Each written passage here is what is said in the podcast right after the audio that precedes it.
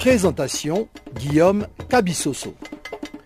Bonjour à toutes et à tous et surtout merci d'avoir honoré ce nouveau numéro de Farafina, le magazine des actualités africaines en langue française sur Canal Afrique. Nous émettons de Johannesburg en Afrique du Sud. Je suis Guillaume Cabissoso à ces microphones et c'est Tumelo Mukwena qui assure la mise en nom de cette édition d'information dont voici les grandes lignes. Au Zimbabwe, l'ultimatum fixé par son parti à Robert Mugabe pour démission a expiré. Au Kenya, le président Uhuru Kenyatta va rempiler pour un deuxième mandat. La Cour suprême a en effet validé sa réélection. Paralysie des activités dans plusieurs écoles en Guinée après la reprise de la grève dans le secteur de l'éducation. Voilà donc pour le grand titre qui seront développés tout à l'heure après le bulletin d'information que nous présente Pamela Kumba. Bonjour Pamela Kumba.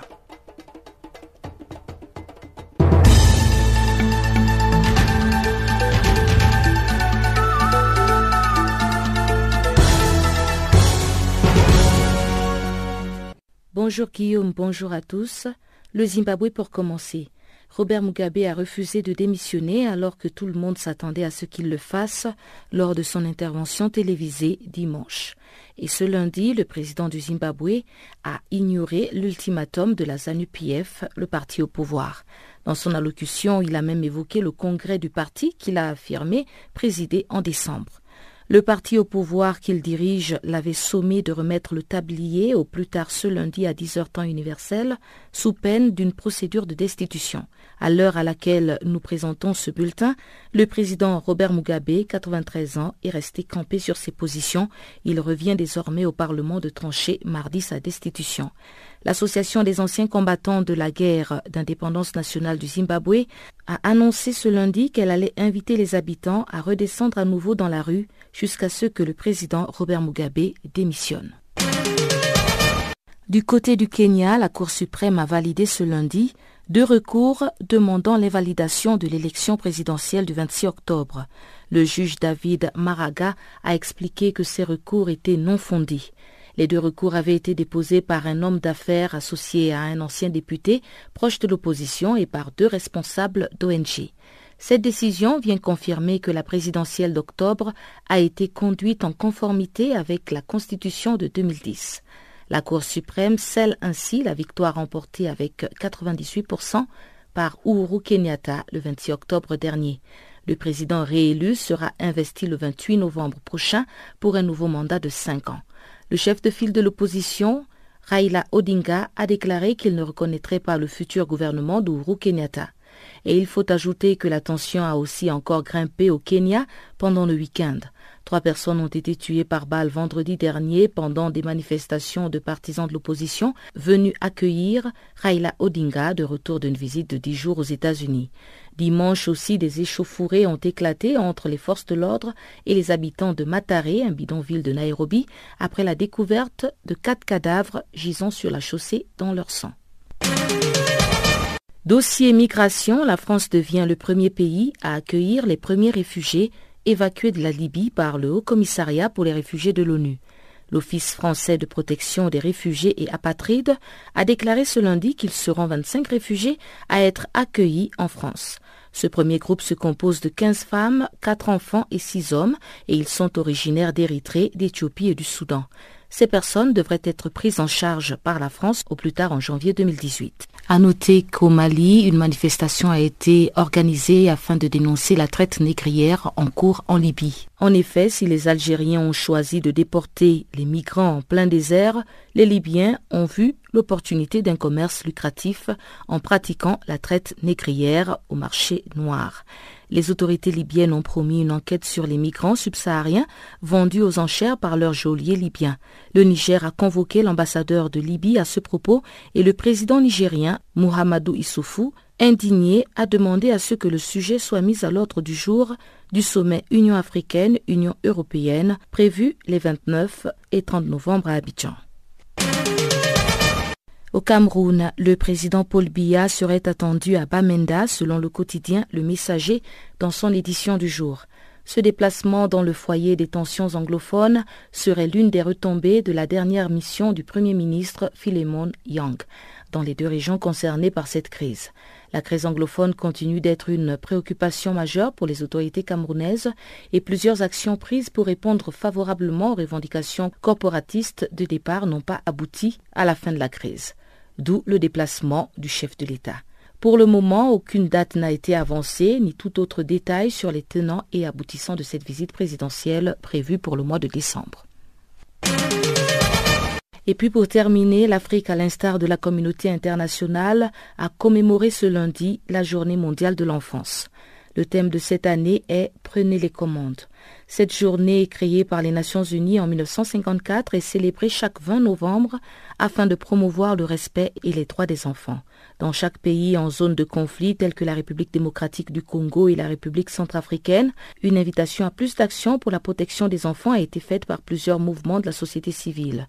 En effet, les enfants sont souvent victimes d'enlèvements, mariages forcés, viols et autres actes d'abus. Cette année, l'UNICEF a donc convié les enfants du monde entier à prendre les commandes dans les domaines de la politique, des médias, du sport, du divertissement, afin d'exprimer leur soutien aux millions d'enfants qui ne sont pas scolarisés, qui sont déracinés ou qui ne bénéficient pas du tout de protection sociale.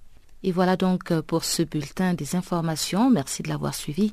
Je remets l'antenne à Guillaume Cabissoso qui va vous présenter le reste du magazine des actualités. Restez connectés.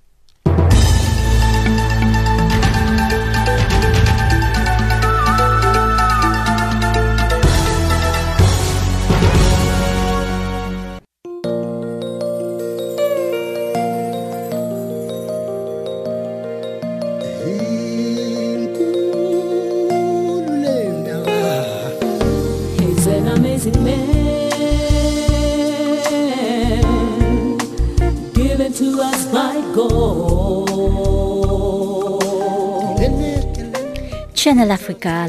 Écrivez-nous sur notre page Facebook Channel Africa. Faites-nous des tweets French Farafina ou bien Channel Africa 1.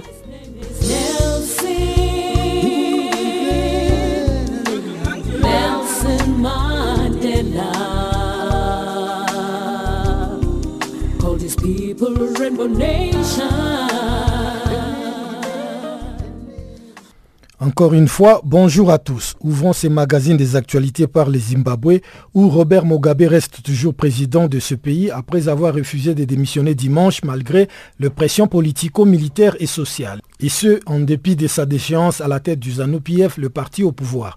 Les regards sont désormais tournés vers le Parlement qui devrait procéder à sa destitution dès mardi. Docteur Gaston Kalombo analyse la situation du Zimbabwe au micro de notre consoeur Pamela Kumba. Bon, euh, chance qu'il démissionne, de monsieur c'est un guerrier, hein? Un guerrier ne démissionne pas facilement comme ça, hein? Vous avez suivi ce qu'il a dit hier, là. Donc, vous voyez que il n'est pas prêt à partir, il faut donc le forcer à... Il faut lui montrer la porte de force, hein? Je crois que c'est ce qui risque d'arriver malheureusement. Alors, lorsqu'il fait son discours, on a simplement l'impression que Robert Mugabe se voit président, il se voit conduire euh, la conférence de la ZANU-PF malgré le fait qu'il a été destitué. Alors est-ce que vraiment il réalise qu'il n'est plus dans une euh, position de, chef d'État en tant que tel? C'est comme tous les, dictateurs, non? Si vous vous rappelez à l'époque là où quand le mur de Berlin tombait avec Ceausescu en, Roumanie, c'était la même chose. Quand tout était fini il ne restait plus qu'à 40 de pouvoir, il s'est considéré jusqu'à la dernière minute, jusqu'à quand euh, on l'a on l'a tendu un piège, euh, on l'a amené, on l'a tué, jusqu'à la dernière minute. Il, s'est considéré encore comme le président de, la République. Donc ce sont des gens qui sont qui sont vraiment les, les, les pouvoirs les rend fous à un moment et puis euh, ils ne cèdent plus rien. Mugabe n'a jamais rien cédé. C'est le problème. Bon, on va voir parce que les délais qu'on lui avait été son parti lui a donné a expiré aujourd'hui. Il y a déjà des tractations pour qu'on puisse le faire partir par, les, par le, Parlement. Il y a déjà même le, l'ébauche de, donc de, de son départ qui, qui, circule déjà. Bon, on va voir euh, peut-être demain, mais aujourd'hui, euh, après tout ce qu'il a tout a dit hier, mais ce qui est extraordinaire, c'est que hier il était entouré de entouré de militaires qui lui ont donné les, toutes les, tous les honneurs possibles. Mais selon la constitution zimbabwéenne, euh, les militaires ne peuvent pas euh, donc euh, chasser un président au pouvoir. ce qu'ils ont fait, tu vois, ils ont préparé le terrain pour que quelqu'un d'autre le fasse, hmm. pas, pas, l'armée. je crois que de ce côté-là, euh, il y a quand même des dégâts de fou qui, existent dans la Constitution. Il peut être démis de ses fonctions. Il y a des cas qui sont prévus, euh, cas de, de, de, de maladies, euh, donc incapacité, ou, ou si il ne sait plus vraiment diriger le pays. Oh, c'est le cas actuellement. Hein, c'est plus sa femme qui dirigeait le pays et lui était là pour exécuter les autres que sa femme, même en public, on a vu dans des, son dernier meeting, sa femme l'a fait. Donc, euh, de ce côté-là, ça sont des cas qui, sont prévus dans la Constitution. Que si, euh, si là, rien ne se passe euh, aujourd'hui, que demain, si le Parlement parvient à, à se réunir, je crois que lui, ça sera fini pour lui euh, officiellement, quoi, comme président. Bien qu'il se considère libre constitutionnellement jusqu'aujourd'hui, en fait, il est le président du pays. son parti lui a demandé de partir, mais il est président du pays. C'est ça le, on est dans, dans, dans le système de nos partis, euh, partis politiques ici, où celui qui est au pouvoir est lié à sa majorité, bon, on tombe souvent dans, dans ce genre de cas. Mm. Mais je crois que peut-être qu'il n'a pas lu les signes, les signes de temps euh, bien à temps, mais il est temps pour lui de, de, partir tout simplement. Là. Il a beaucoup fait pour les Zimbabwe, il a, il a fini par ruiner aussi. Je crois que quand le moment de partir arrive, il faut simplement, comme on le dit, euh, savoir quitter la table et, partir, hein, laisser les dames débarrasser ce qui est, resté. je crois que c'est un fou du pouvoir. Euh, si vous suivez son parcours, il n'a jamais rien laissé passer, rien, rien, rien. Donc, euh, nous espérons que, bon, par la voie légale, il pourra, il pourra finalement partir. Moment nous parlons, il y a des, tractations, on parle de, de, de, de, démission qui, qui déjà on lui a déjà envoyé pour qu'il puisse euh, signer à ce terme. Ce terme-là, c'est qu'il puisse avoir une immunité donc, après, le, après le pouvoir. Donc maintenant, en tant que président, il est au pouvoir, il de cette immunité-là. La Constitution dit que quand euh, vous quittez le pouvoir, vous n'êtes plus protégé par l'immunité. Alors il paraît qu'il aurait obtenu cette immunité là-bas après le pouvoir. Bon, tout ça, ce sont des tractations. Il faudra donc euh, attendre peut-être d'ici la fin de la journée pour en savoir plus. Rendons-nous à présent au Kenya avec la Cour suprême de ce pays qui a finalement validé la réélection du président Uhuru Kenyatta qui avait remporté avec 98% de voix le scrutin présidentiel du 26 octobre dernier en l'absence de son rival Raila Odinga qui l'avait boycotté. Pendant deux jours, la Cour a examiné en les fusionnant deux recours déposés par un homme d'affaires et ancien député proche de l'opposition et par deux responsables d'ONG. Selon leurs avocats, la commission électorale aurait dû procéder à une nouvelle sélection des candidats après l'annulation de la première élection et mettre en cause le manque d'indépendance de cet incapables à leurs yeux de garantir un scrutin libre et équitable. Ils ont en outre rappelé les propos du président de l'IEBC en personne, Wafula Chebukati, qui avait évoqué une semaine avant le scrutin, s'estimait incapable de garantir l'équité de l'élection et avait dénoncé des interférences politiques. Il avait ensuite affirmé que les conditions étaient réunies pour l'organiser. Cette décision, pour laquelle le jugement détaillé sera rendu ultérieurement, signifie que Uhuru Kenyatta, au pouvoir depuis 2013, sera investi le 28 novembre prochain pour un nouveau mandat de 5 ans. C'est la même Cour suprême, la plus haute juridiction kenyane, qui avait pris la décision historique sur le continent d'invalider l'élection du 8 août dernier. Le président sortant Uhuru Kenyatta avait en effet remporté l'élection d'octobre avec 98% des voix mais sa victoire a été ternie par une faible participation, soit 39% de participants, le scrutin ayant été boycotté par l'opposition qui estimait qu'il ne pouvait en aucun cas être libre et équitable. La décision de la Cour suprême met un terme à un processus électoral qui a profondément divisé le pays et durement affecté l'économie la plus dynamique de la région. Mais elle ne signifie pas pour autant que la crise est complètement terminée. Après deux semaines de calme, la tension était remontée d'un cran vendredi avec la mort de trois personnes tuées par balle lors d'une manifestation de l'opposition réprimée par la police à Nairobi. La crise a été marquée par des violences qui ont fait au moins 52 morts depuis le 8 août dernier, pour la plupart dans la répression brutale de manifestations de l'opposition par la police. Par ailleurs, dimanche, des échauffourées ont éclaté entre police et habitants d'un bidonville de Nairobi après la découverte de quatre cadavres gisant sur la chaussée dans leur sang. Raila Odinga avait refusé de participer à l'élection d'octobre au motif que les conditions d'un scrutin équitable n'étaient pas réunies selon lui et ses partisans avaient empêché la tenue du scrutin dans quatre comtés de l'Ouest sur les 47 que compte le pays. Devant la Cour suprême, les avocats de Uhuru Kenyatta ont dénoncé ces violences orchestrées selon eux par l'opposition pour délégitimer les scrutins. En Guinée, pendant ce temps, une partie des enseignants maintiennent leur mot d'ordre de grève après avoir entamé ce lundi leur deuxième semaine d'action.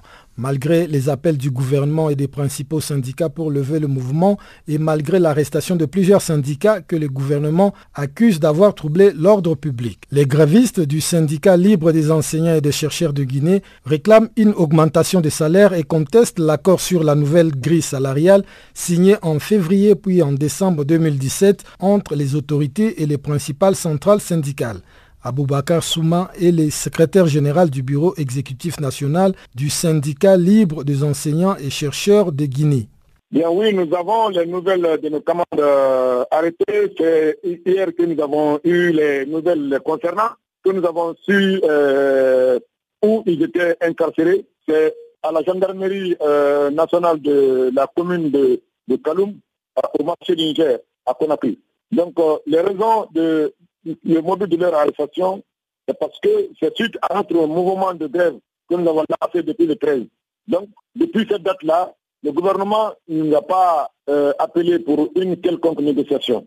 Et avant ça, une semaine avant, nous, avons déposé l'avis de grève. Et une semaine après, on a déclenché le mouvement. Au lieu de nous appeler, ils se sont mis, n'est-ce pas, à monter des plans euh, au niveau des plans de déstabilisation de notre mouvement, au niveau de, toutes les structures étatiques de l'éducation. Donc, le Conakry, jusque dans toutes les préfectures, les responsables euh, euh, administratifs à tous les niveaux essaient, n'est-ce pas, d'intimider les enseignants pour ne pas respecter le modèle de grève. Donc, le motif réel de leur arrestation, c'est parce que justement, nous, sommes inscrits dans cette logique-là et tous les enseignants nous respectent, ont, respecté le modèle de grève et que ce, qui leur a pas fait plaisir, et c'est pour cette raison qu'ils ont été arrêtés. Et nous autres, nous sommes, nous sommes cachés un peu partout là parce qu'ils ont lancé, n'est-ce pas, la gendarmerie derrière nous pour, pour nous attraper comme des poulets. Et M. Aboubakar, quelles sont finalement vos revendications? Vous aviez interrompu cette grève pour la relancer euh, à partir de ce lundi. Quels sont les motifs qui vous ont poussé à reprendre euh, ces chemins de, de la grève? Oui, parce que euh, en février 2017, nous avons déposé une plateforme revendicative euh, au niveau du gouvernement. Le point modal n'a pas été euh, satisfait en ce moment-là. Et la discussion autour de ce point modal-là a été reportée au mois de septembre.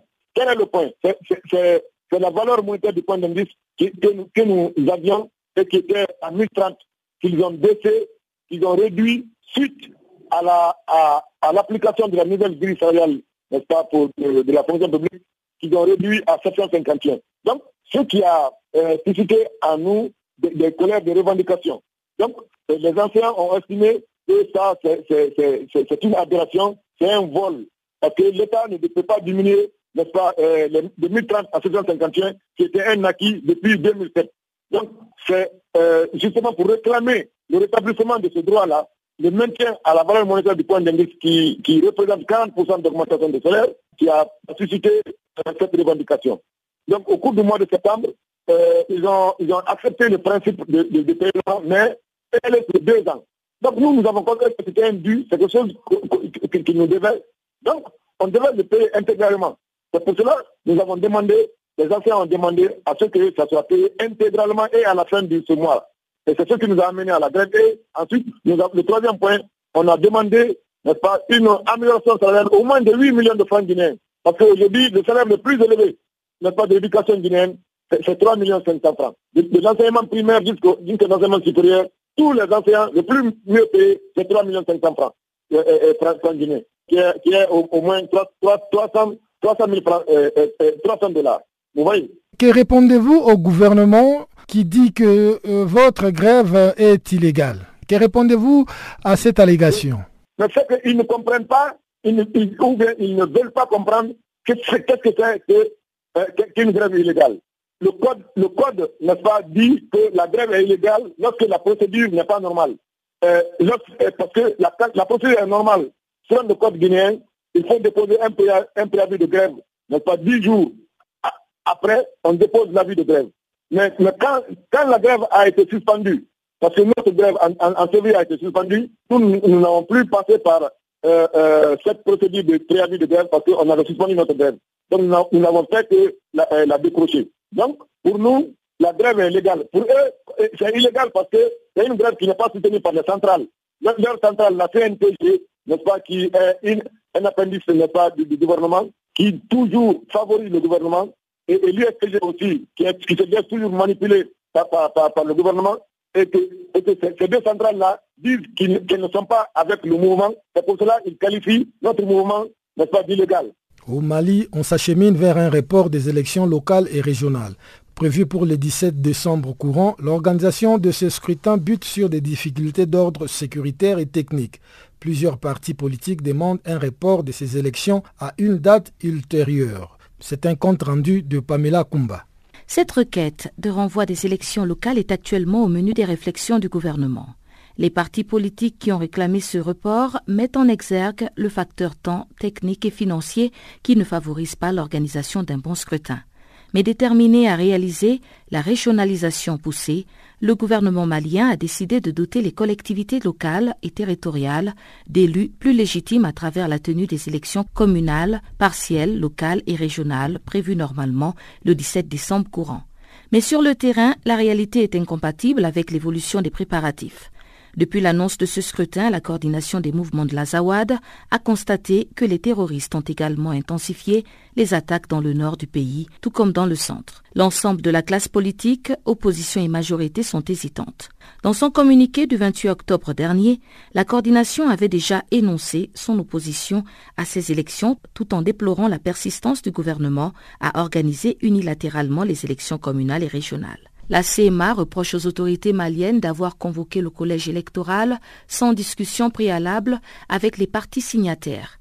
Les partis politiques de l'opposition malienne, soutenus par certaines organisations de la société civile, sont aussi montés au créneau pour exprimer leur désaccord sur les conditions d'organisation des élections. Les partis politiques de l'opposition mettent donc officiellement et fortement en garde le gouvernement qui s'aventure avec une aveuglante persistante à engager le pays dans une nouvelle crise électorale aux conséquences désastreuses.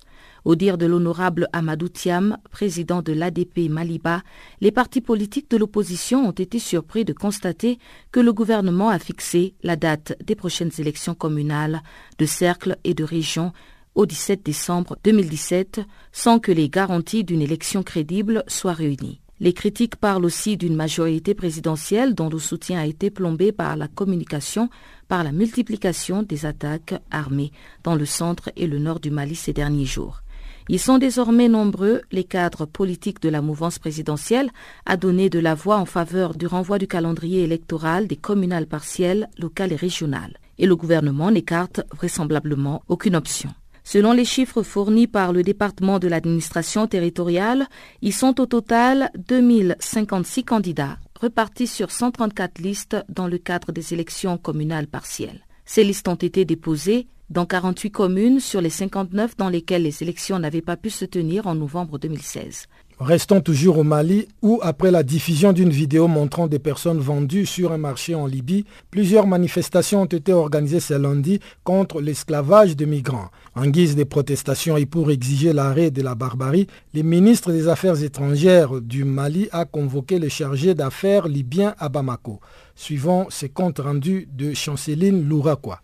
Le trafic d'êtres humains qui sévit sur le territoire libyen et qui a été révélé par la télévision américaine CNN a provoqué une véritable onde de choc à travers les mondes. Des milliers de migrants quittent chaque mois le Mali et se retrouvent pour la plupart en Algérie ou en Libye. C'est en partie pour ça que la situation indigne, autant notamment au sein de la société civile qui a appelé à plusieurs rassemblements ce lundi à Bamako pour protester contre la vente des migrants africains réduits en esclavage en Libye. Les images montrent de jeunes hommes qui attendent en file indienne de savoir à quel prix ils vont être cédés aux acheteurs qui les entourent. Les tarifs sont très bas avec un prix de base fixé à 300 dinars libyens, soit des 117 euros. Pour convaincre les acheteurs, les organisateurs n'hésitent à vanter les qualités des individus mis en vente, révèlent les images. Certains témoignages racontent qu'une fois vendus, les migrants sont victimes des tortures et font l'objet des demandes des rançons. Ces flots avaient déjà été dénoncés par l'Organisation internationale pour les migrations en avril 2017 dans un rapport sans grande réaction de la communauté internationale.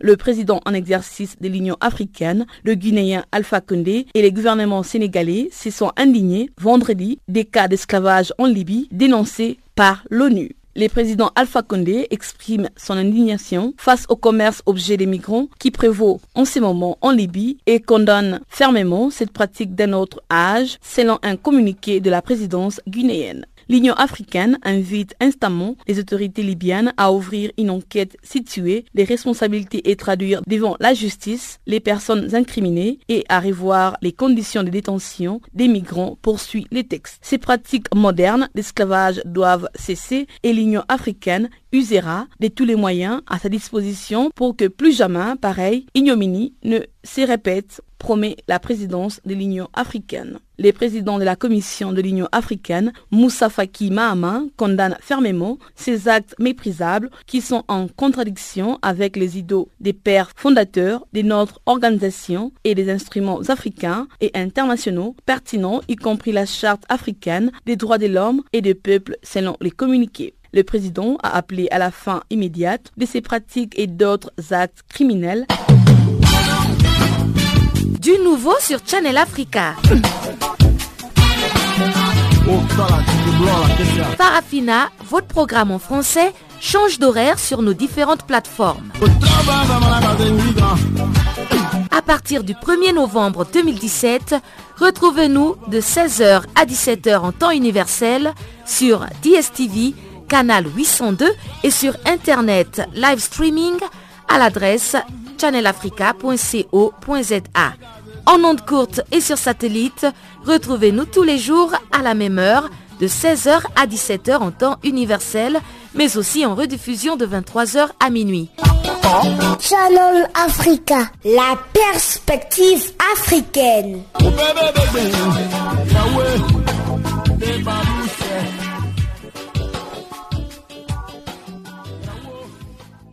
L'Afrique du Sud va accueillir le Botswana et la Namibie pour renforcer les relations avec le corridor du Trans-Kalahari.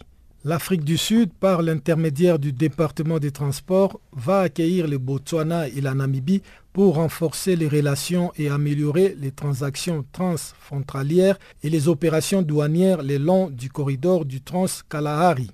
Le corridor, qui a été développé conjointement dans les années 1990, comprend l'Afrique du Sud, le Botswana et la Namibie.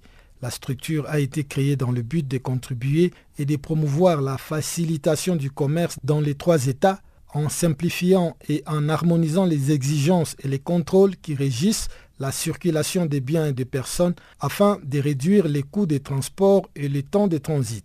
L'événement aura lieu le 22 novembre 2017 à Rastenburg, en face des Stay Easy dans la province du Nord-Ouest en Afrique du Sud. Le programme va commencer à partir de 9h heure d'Afrique centrale. Ce message vous est présenté par le ministère des Transports de l'Afrique du Sud. Place à présent à Chanceline Louraquois qui va décortiquer pour nous ce qui fait la une de l'actualité dans le monde économique.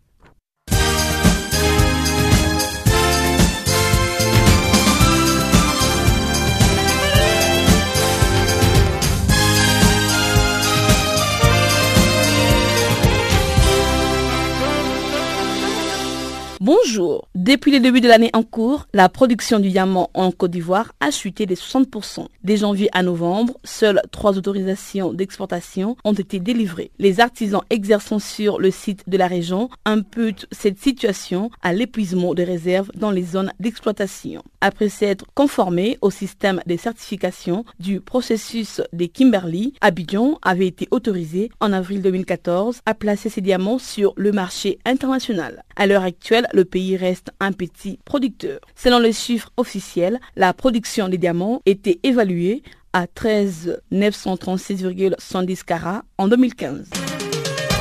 Au Sénégal, la compagnie aérienne Air Sénégal commence à déployer ses ailes en commandant des avions à 330 Neo chez les constructeurs européens Airbus. Les protocoles d'accord pour l'acquisition de ces deux appareils a été récemment signé en présence du ministre du Transport aérien et du développement des infrastructures aéroportuaires du Sénégal, Maïmouna Ndoye Sek.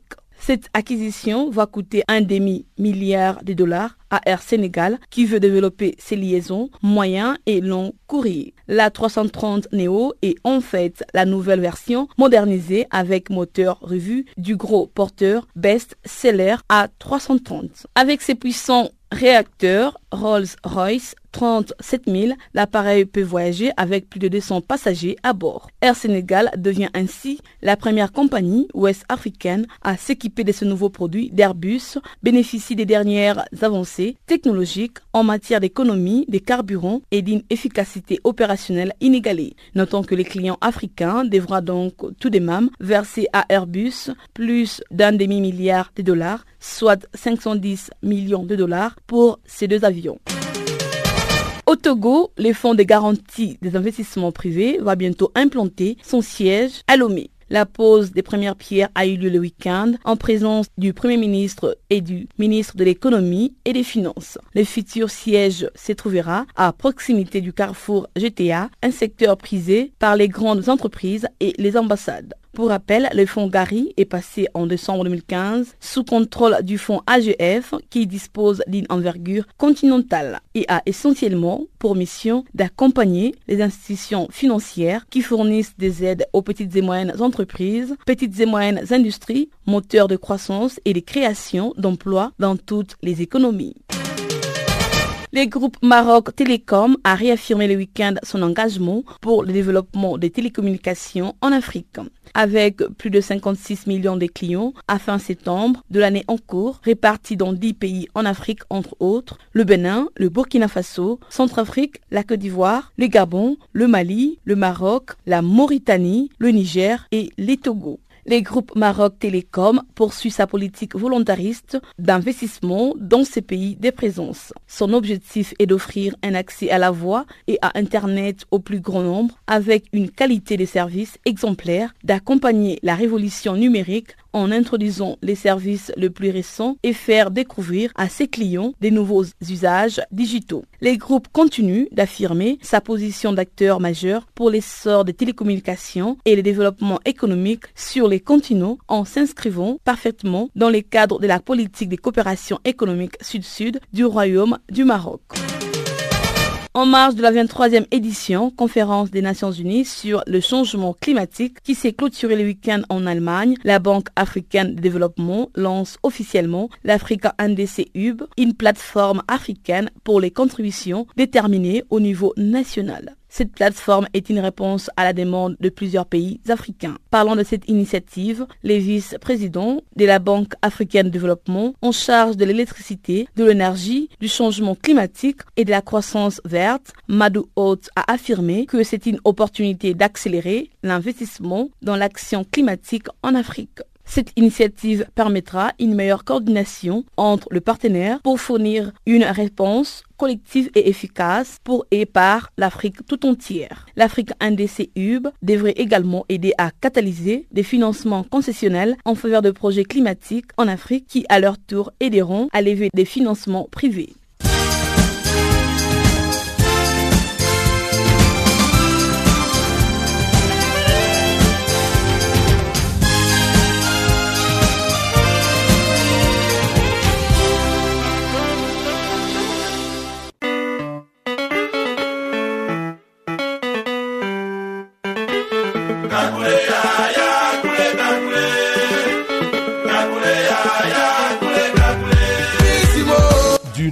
Sur Channel Africa.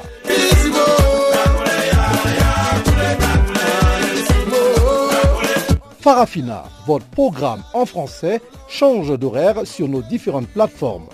À partir du 1er novembre 2017, retrouvez-nous de 16h à 17h en temps universel sur DSTV, canal 802 et sur Internet live streaming à l'adresse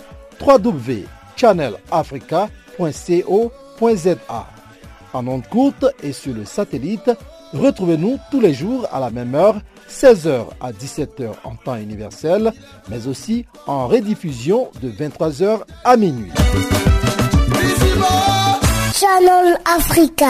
En République démocratique du Congo, les réfugiés vivant dans la capitale de ce pays dénoncent ce qu'ils qualifient de dictatures et des discriminations qui entourent le programme d'autonomisation des réfugiés. Les comités des réfugiés urbains accusent les hauts commissariats des Nations Unies pour les réfugiés de tout faire dans l'opacité et sans vouloir l'associer et pourtant c'est ensemble qu'on trouverait des solutions durables aux problèmes des réfugiés. C'est une correspondance de Jean-Noël Bamwenze. Les représentants des réfugiés que nous avons rencontrés ici à Kinshasa ont affirmé que leurs communautés sont victimes d'une certaine négligence de la part du ACR, le Haut Commissariat des Nations Unies pour les réfugiés. Ces représentants des communautés des réfugiés vivant ici à Kinshasa ont cité certaines difficultés auxquelles ils sont confrontés, notamment le manque de nourriture, de soins de santé et de scolarisation de leurs enfants. Mais en tout cas, ce qu'ils ont dénoncé, c'est la dictature et la discrimination qui entourent le programme d'autonomisation dont devraient pourtant bénéficier tous les réfugiés sans tenir compte des origines. Ils ont estimé que tout se fait dans l'opacité. Et justement, pour l'instant, le courant ne passe plus entre le haut commissariat des Nations Unies pour les réfugiés et le comité des réfugiés urbains de Kinshasa. C'est en tout cas ce qu'a expliqué ce membre du comité qui a choisi l'anonymat. Si aujourd'hui le courant ne passe pas entre les réfugiés avec le partenaire HR, c'est justement à cause de la problématique d'autonomisation. Cette question d'autonomisation a vu le jour depuis la fin de l'année 2016. Dans un cadre de partenariat, on continue toujours à discuter sur la dite question d'autonomisation, sauf que les conditions ne sont pas bien définies. Ce qui fait que le comité des réfugiés ont demandé au HR de se mettre autour de la table pour redéfinir les conditions pour lesquelles ils veulent conduire les réfugiés. D'ailleurs, c'est une très belle initiative, conduire les réfugiés vers une autoprise en charge. Nos partenaires du HR aujourd'hui sont en train de mettre la dictature et ils sont toujours prêts à coller des étiquettes au bureau des réfugiés disant qu'ils sont des opposants, ils veulent le combat, le combat maintenant est ouvert alors que nous sommes des partenaires, il était question que nous soyons autour d'une table ensemble avec eux pour redéfinir la situation, ce que le partenaire ne veut pas. Du coup, aujourd'hui, ça crée une rupture de communication entre nous et eux et d'autre part, ils instaurent aujourd'hui un mauvais système de gestion à travers leur partenaire, la DSSE. Ce partenaire est toujours prêt à copter ceux qui leur sont favorables et abandonner la plus grande majorité des réfugiés. Le HR doit abandonner ce système de la discrimination, ce système de l'opacité. Tout doit être défini et de manière claire ensemble, nous pouvons obtenir une solution durable au problème des réfugiés. En rapport avec la discrimination que le comité des réfugiés urbains reproche au Haut Commissariat des Nations Unies pour les réfugiés, le ACR, ce membre du comité des réfugiés urbains de Kinshasa revient sur le cas le plus flagrant. Il s'agit de celui de la communauté centrafricaine. Quand ce noble programme de l'autonomisation avait vu le jour, la communauté centrafricaine était aussi mobilisée. Beaucoup ont déposé leur dossier au sein du bureau du partenaire ADSSE, ce qui aujourd'hui est déplorable. Quand nous allons vers le partenaire, ils sont toujours occupés ils sont dans leurs affaires et finalement avant-hier ils ont dit c'est clos. Là il faut attendre 2018 euh, si le partenaire envoie de l'argent comme ça on pourra se lancer encore dans cette affaire de l'autonomisation. Les réfugiés centrafricains aujourd'hui constituent une marchandise pour le partenaire. Alors si le réfugié centrafricain se présente aujourd'hui pour dire je mérite une assistance, le partenaire dit mais vous voulez transposer vos violences de Bangui ici sur le territoire congolais. Le réfugié centrafricain est toujours marginalisé, est toujours discriminé et on se demande pourquoi. Pourtant, la communauté internationale est au courant de tout ce qui se passe au Bangui. On a fui la guerre, on continue encore de vivre la guerre sous une autre forme. Parmi les communautés de réfugiés vivant ici à Kinshasa, on retrouve des Angolais, des Burundais, des Centrafricains, des Ougandais, des Rwandais et des Sud-Soudanais. Jean-Noël pour Channel Africa, Kinshasa. Restons toujours en République démocratique du Congo où 6 à 7% seulement des filles quittent les groupes armés où elles éprouvent des difficultés de réinsertion par rapport aux garçons issus de ces mêmes groupes armés. Cette déclaration est des organisations intervenant dans la protection des enfants-filles qui s'insurgent contre la stigmatisation des enfants issus des groupes armés à l'est de la République démocratique du Congo. C'est un dossier de Gisèle Kaimbani. 6 à 7% des filles qui ont intégré les forces aux groupes armés parviennent à quitter ceux-ci en République démocratique du Congo et c'est la partie est la plus concernée. Ces chiffres ont été présentés à Goma, au Nord Kivu, par une organisation intervenant dans la protection et la lutte contre les enfants, surtout les filles dans les groupes armés. Sandra Olson cette organisation précise que la recherche faite prouve que les filles font face à plusieurs problèmes dans la société, ce qui les empêche à quitter les groupes armés. Même si les filles trouvent une occasion de s'échapper de groupes armés, elles n'osent pas. Nous avons fait un rapport de recherche ensemble avec beaucoup de acteurs congolais, étatiques et non étatiques. Et on a fait la recherche euh, spécifiquement sur les jeunes filles qui ont été associées aux groupes armés. Parce qu'on a retrouvé depuis des années qu'il y a beaucoup d'enfants, filles et garçons qui ont été enlevés ou qui ont même rejoint des groupes armés. Mais quand on voit les enfants qui sont démobilisés ou qui quittent les groupes armés, on voit qu'il y a une, une très très très euh, petite partie qui sont filles. Donc même si l'ONU estime que euh, parmi tous les enfants euh, anciennement associés aux groupes armés, il y a 30 jusqu'à 40% qui devraient ou qui, sont des filles. Mais en regardant les, les, enfants qui sortent, on a vu qu'il y a seulement 6 ou 7% qui sont des filles. Il y a plusieurs différentes raisons pour que les filles puissent pas quitter les groupes armés dans la même manière que les garçons. Mais ce qui nous avons frappé pendant la recherche, c'est la question de la stigmatisation et le rejet de euh, leur propre famille et leur communauté. Marie de la Soudière, quant à elle, précise que des milliers de filles sont dans les groupes armés en RDC. Combien de filles y aurait-il dans les groupes armés? Personne ne sait. Nous savons que ce sont des milliers. Ça, nous le savons.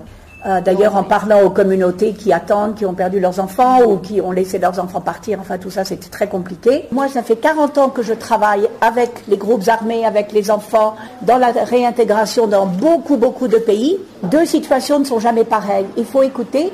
Et je dois dire que les jeunes filles elles-mêmes, et les problématiques sont différentes, comme vous savez, comment elles sont reçues, ce qui s'est passé dans la brousse, tout ça c'est différent. Mais il y avait un message, je ne m'attendais pas du tout à ça, et le message était vraiment très clair. En fait, le rapport, c'est elles qui l'ont écrit. Elles nous ont dicté. Oui, nous avons vécu des choses effrayantes et nous avons vraiment besoin d'aide. Dans la brousse, on se disait, est-ce qu'on va survivre? Euh, On implorait Dieu on espérait. Et puis quand on, voulait, on rêvait, de rentrer chez nous, c'était vraiment insupportable. Joachim de DDR, désarmement, démobilisation et réinsertion, ce programme du gouvernement congolais qui est basé aussi dans la province du Sud Kivu, reconnaît qu'il y a des difficultés pour amener ces filles enfants des groupes armés. En fait, nous nous sommes basés à Ouvira, dans la province du Sud Kivu, à l'est de la RDC. Alors, euh, nous sommes vraiment très impliqués dans la protection de l'enfance, il y a plus de deux décennies. La problématique des filles, c'est vraiment une question d'actualité et les filles n'ont pas reçu les bénéfices au fait du programme national DDR. Il y a eu beaucoup d'études à ce sujet-là qui ont démontré effectivement que les filles ont été laissées pour compte dans ce cadre de ce programme-là.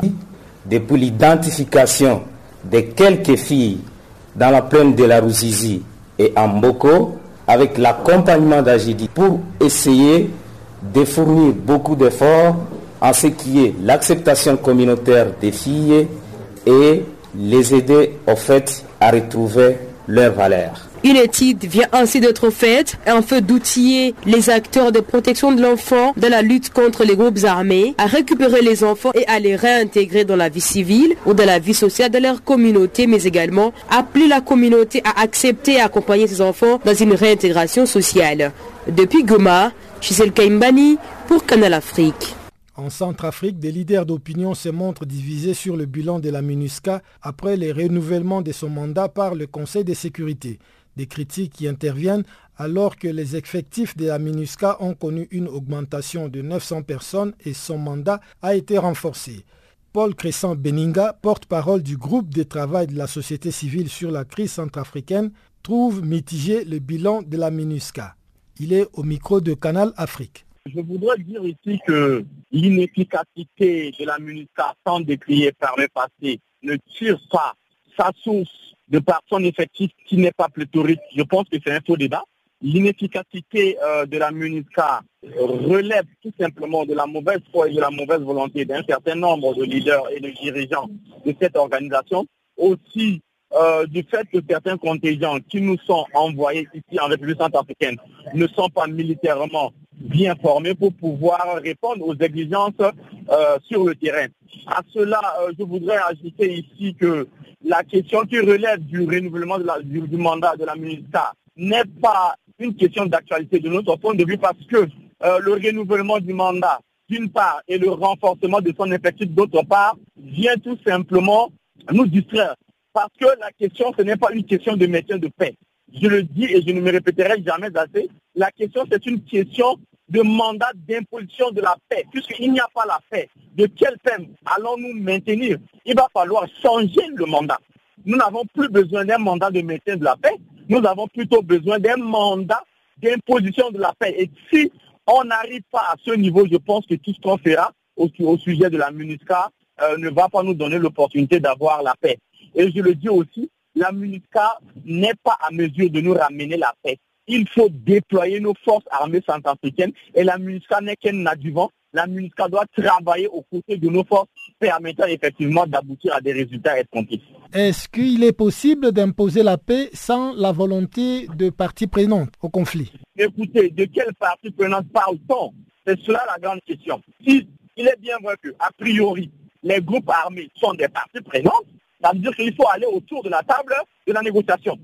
Ce qui semble ne pas être le cas parce que aujourd'hui les groupes armés, certains, il faut le préciser, ne veulent pas aller autour de la table de négociation. Comment vous pouvez comprendre le fait qu'aujourd'hui, il y a certains représentants des groupes armés dans le gouvernement, au niveau de la présidence, ils ont envoyé leurs hommes dans le cadre du programme pilote DDR et les crépitements d'armes continuent d'être entendus dans nos localités, dans les, villages, dans les communes, sur toute l'étendue du territoire centrafricain. À un moment donné, il faut être sérieux et serein. Alors si les gens ne veulent pas dialoguer, il faut imposer la paix. Au lieu de maintenir la paix, il faut imposer la paix. Et ça, c'est extrêmement important et capital pour nous qui sommes de l'organisation de la société civile.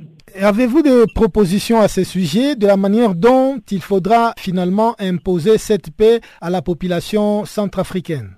Bien évidemment, la première proposition, c'est le redéploiement sans condition aucune de nos forces armées centrafricaines. Et à côté, il va falloir changer le mandat de la MINUSCA.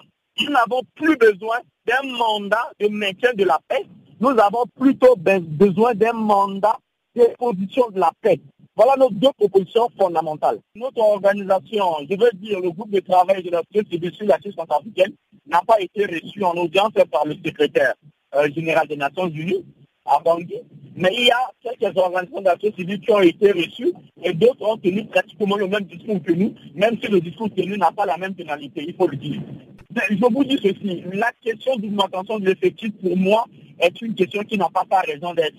Vous le savez, avec les FACA par le passé, avec moins de 10 000 hommes, ils ont réussi à assurer la sécurité des biens et des personnes sur toute l'étendue du territoire centrafricain. Aujourd'hui, la MINUSCA, c'est 12 000 hommes. Vous vous montez 900, ça va faire pratiquement 13 000 hommes. Ce n'est pas là le problème. Le problème, c'est que les forces onusiennes ne peuvent pas maîtriser le terrain. Et il va falloir déployer nos forces. Et à côté de nos forces, la MINUSCA est un adjuvant bien juste en appui. Or, le scénario, c'est quoi? On laisse entendre que c'est la MINUSCA qui doit être au devant de la scène et nos forces viennent en seconde position. Ça, c'est un leurre. Et ça ne peut pas marcher et ça ne marchera jamais.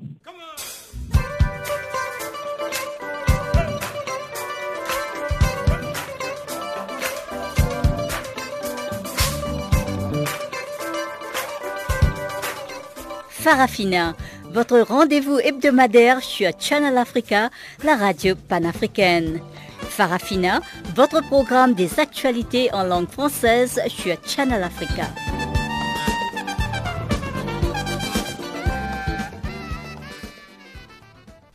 Et sans plus tarder, on retrouve une fois de plus Chanceline Louraquois qui nous a préparé le bulletin des actualités sportives du jour.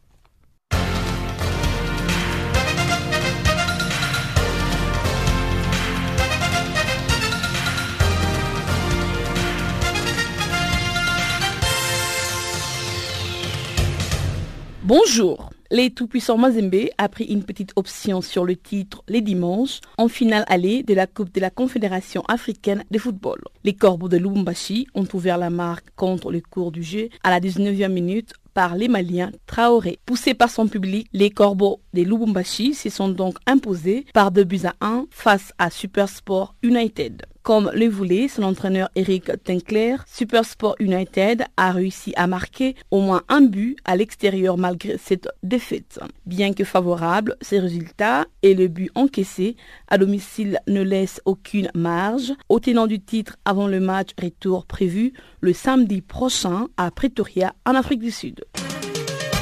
La Guinée a hérité le week-end d'un groupe relevé pour l'édition 2018 avec le Maroc, pays hôte, les Soudans et la Mauritanie. D'après les sélectionnaires de Sili local, la paix Bangoura, l'objectif est d'avoir le titre. Il déclare, je cite, si on se prépare conséquemment, et avoir un bon état d'esprit. Surtout, nous pourrons faire le meilleur exploit, non seulement au niveau de cette poule, mais aussi au niveau de toute la compétition pour faire mieux que le Chan 2016 au Rwanda. La Bangura a conclu que son équipe est tombée dans une poule où ils ont pu au moins pratiquer avec deux adversaires en l'occurrence les Soudans et la Mauritanie, et les Maroc, pays organisateurs. Je crois que c'est une poule où il y a certainement un équilibre. En Tunisie, après une réunion qui a eu lieu le week-end avec le président du club et le président de la sélection de football, le sélectionneur Hubert Veloud a présenté sa démission qui a été acceptée par les bureaux directeurs. Cette décision fait suite à la défaite d'un but à zéro face à la jeunesse sportive des Kairouan, synonyme de sixième place en championnat avec plusieurs matchs en moins. En attendant la désignation d'un entraîneur, Ali Boumnigel et Kai Zouagui vont assurer les entraînements. Rappelons qu'Hubert Velud était également menacé depuis plusieurs semaines et l'élimination en demi-finale de Ligue des Champions. Au Cameroun, les sélectionnaires des Lions Adoptables, Hugo Bros, viennent d'adresser un ultimatum à son employeur. C'est depuis le mois de mai dernier qu'il existe un accord verbal entre Hugo Bros et son chef. Le technicien belge compte prolonger son engagement jusqu'au terme de la Coupe d'Afrique des Nations 2019. Les Belges déplorent qu'à plusieurs fois, il tentait avoir les nouvelles informations concernant son dossier, mais personne ne lui reposé d'en signer un autre contrat. Je demande un peu de respect et des considérations. Nous avons remporté la Cannes 2017. Je pense qu'on pourrait se comporter différemment avec moi, a-t-il conclu en se disant ouvert à toute opportunité. Au Maroc, les Raja Casablanca a repris des couleurs en s'adjudant les week-ends la huitième coupe du trône de son histoire. Le Raja a remporté la compétition. L'aigle vert a eu besoin de tirs au but pour venir à bout du Difa El Jadida en finale d'un but partout. C'est la première fois depuis 2012 que Raja Casablanca remporte le match. Par ailleurs, son voisin, le Wydad Casablanca, lui a volé la vedette de ces dernières semaines.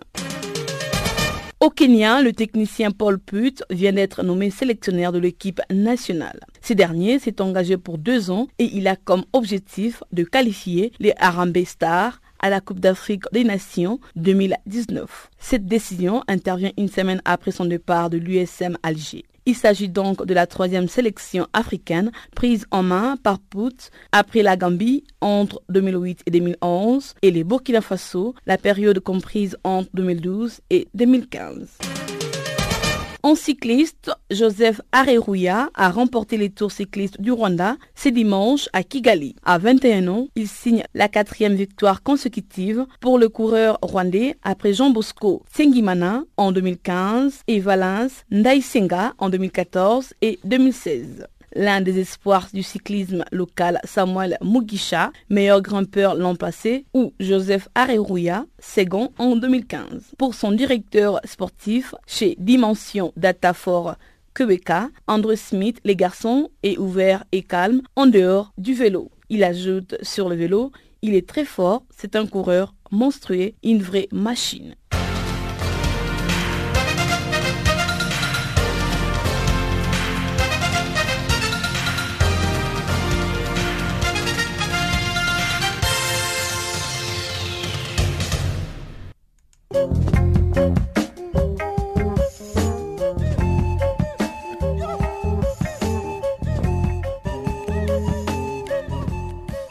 Ainsi s'achève, mesdames et messieurs, cette édition du magazine des actualités sur Canal Afrique.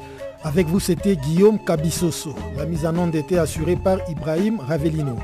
Mesdames et messieurs, merci de votre aimable fidélité. Le prochain rendez-vous est pris pour demain, même heure, même fréquence. Au revoir.